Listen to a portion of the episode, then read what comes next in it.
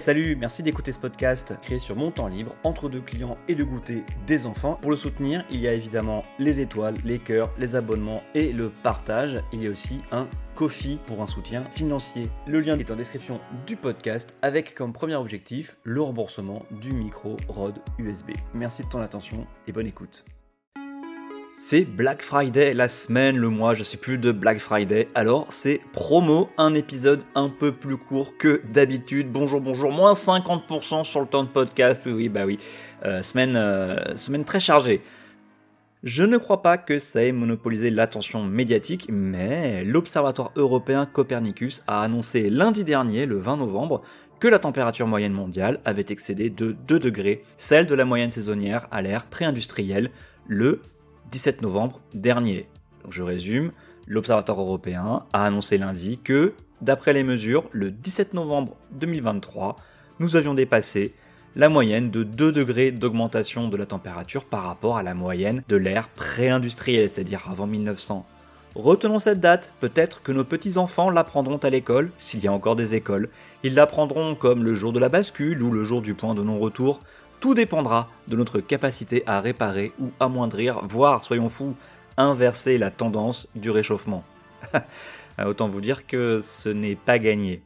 Je ne suis pas prompt à adresser des scénarios apocalyptiques, l'humanité a déjà vu des horreurs, des horreurs qu'elle a soit subies, soit créées elle-même. Pour vous donner le fond de ma pensée, je ne suis même pas inquiet pour l'espèce humaine. Je le suis par contre un peu plus pour nos sociétés et surtout pour la démocratie qui pourrait grandement souffrir d'un monde instable à cause des effets du réchauffement climatique. Il n'y a qu'à voir aujourd'hui, avant même le pire, euh, comment les démocraties restent fragiles. Mais revenons au Black Friday, c'est quand même plus rigolo.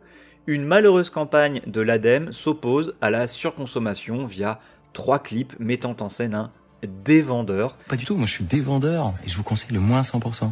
Qui déconseille à un client, à trois clients, de ne pas acheter pour faire ainsi 100% d'économie. Trois malheureux clips qui seront diffusés quelques jours dans le cadre apparemment d'une campagne de 3 ans. Euh, pendant, euh, donc diffusés pendant l'une des plus grandes campagnes de promo, toutes marques confondues, juste avant Noël et l'orgie consumériste que cette fête représente. Mais j'aime bien Noël, hein, attention, hein, mais c'est pas la question. Autant vous dire que l'influence de ces scénettes rigolotes n'est rien, rien comparé au déluge permanent auquel nous sommes soumis pour consommer télévision, radio, internet en pop-up ou vidéo pré-roll sur YouTube, les partenariats des influenceurs, c'est difficile d'y échapper. Alors autant vous dire que cette campagne, même si elle est ambitieuse à l'échelle de l'ADEME et qu'elle est prévue sur trois ans, et même s'il y a des relais politiques, ça va pas peser bien lourd face aux milliards et milliards d'euros de publicité dépensés par à peu près toutes les marques. Et à ce propos, parenthèse littéraire, le livre de science-fiction satirique Planète à gogo, paru en 1953, il y a donc 70 ans, écrit par les auteurs américains Frédéric Paul et Cyril Kornbluth, ne parle que de ça. Sans spoiler, hein, de toute façon j'ai oublié la fin, je l'ai lu il y a trop longtemps, c'est l'histoire d'une agence de publicité qui cherche comment vanter la colonisation de Vénus, une planète invivable en réalité. Dans ce monde, la pub est partout, le monde marchand aussi, hein, les sénateurs américains représentent des marques et des entreprises, plus des États américains, hein, ce qui fait d'ailleurs un point commun avec les sénateurs dans Star Wars. Euh, oui, certains représentent les corporations, hein, euh, renseignez-vous. Les pays dans ce livre ne servent plus à grand chose de toute façon. Les transnationales gouvernent tout. On y suit notre héros, un héros qui tombe de son statut privilégié de publicitaire et qui va devoir se mêler au simple consommateur pour échapper à son propre meurtre les consommateurs étant le statut le plus bas de la société. Il devra même partager une douche avec une consommatrice, en tout bien tout honneur, hein, mais c'est ainsi, et seulement ainsi qu'ils peuvent réunir la somme d'argent nécessaire à une douche chaude. C'est aux éditions Folio SF, mais en regardant là, j'ai l'impression que ça n'a pas été réédité depuis quelques temps, et c'est bien dommage. Pour en revenir à notre sujet et refermer cette parenthèse littéraire, je suis sûr et certain que si aucun ministre, coucou Bruno Le Maire, si aucun ministre n'avait dit que cette campagne était déplacée, si des associations de commerçants ne s'étaient pas sentis visées, on en aurait à peine entendu parler. Allez, soyons sympas, ça aurait fait 9000 likes sur une publication LinkedIn de bons potes, des députés écologistes auraient tweeté en remerciant l'ADEME, les gens auraient haussé les sourcils en voyant le clip, et c'est tout.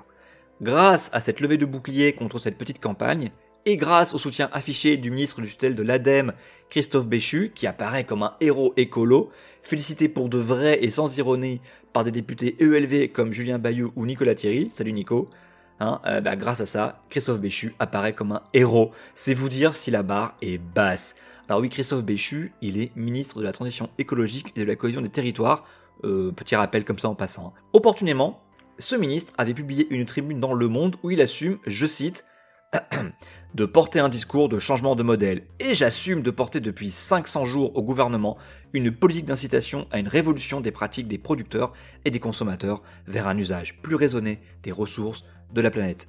Un brûlot écologique selon les critères du parti Horizon qui doit se dire hein, que le vote écolo est dans la poche pour 2027 grâce à Christophe. Oui, oui, alors j'ai appris cette semaine que Béchu était chez Horizon, vous aussi, euh, aussi avouez-le, je vous l'apprends. Hein. Euh, pour rappel, c'est le nom Horizon, c'est le nom du parti d'Édouard Philippe, le maire du Havre et ancien Premier ministre de 2017 à 2020. L'histoire de cette campagne et de ses critiques offre par ricochet un éclairage inespéré à cette tribune, là dont vous citer un morceau, dont le principal caractère concret porte, roulement de tambour, sur les indices de réparabilité. Je cite à nouveau, nous doublons le bonus réparation pour au moins 3 catégories de produits, dont les télévisions, et nous l'augmentons d'au moins 5 euros. 5 euros, c'est moi qui fais la répétition, 5 hein. euros sur l'ensemble des produits éligibles. Nous allons également définir un système de primes et de pénalités permettant de favoriser l'achat des produits électriques et électroniques plus réparables. Fin de citation. Je ne vais pas critiquer la réparabilité, hein, c'est important, entendons-nous bien. Mais dans le même temps, on tergiverse sur tout, on continue à tracer des autoroutes, à porter comme une victoire énorme une malheureuse voie d'autopartage en Ile-de-France ou une voie réservée aux cars entre Aubagne et Marseille. Ah, c'est un peu désespérant tant c'est loin, très loin des enjeux.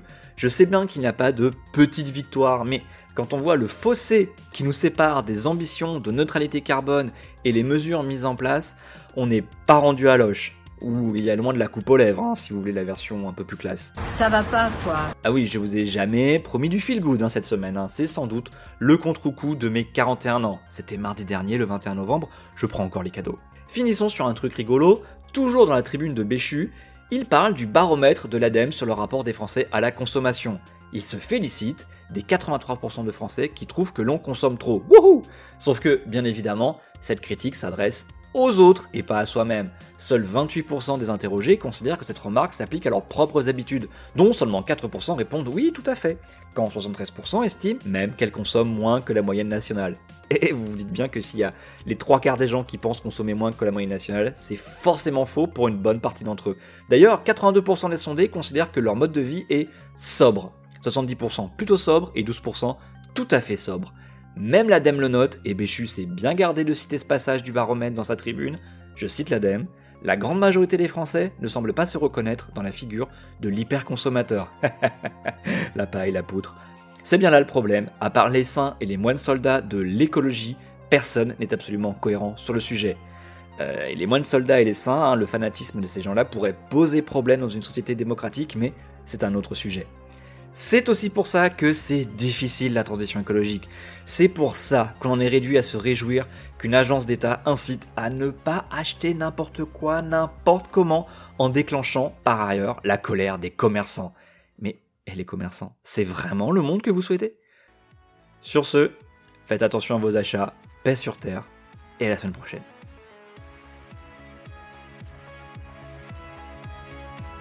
Merci pour votre écoute, merci d'être allé jusqu'au bout de l'épisode. N'hésitez pas à commenter ou à venir m'engueuler ou à exprimer vos désaccords de manière cordiale sur Twitter ou Instagram, adsom, A-D-S-A-U-M. Mes DM sont ouverts, venez vous y glisser. Au risque de me répéter, pensez aux petites étoiles et au partage, je ne vous remercierai jamais assez. Les crédits de la musique sont en description. A très bientôt au prochain épisode.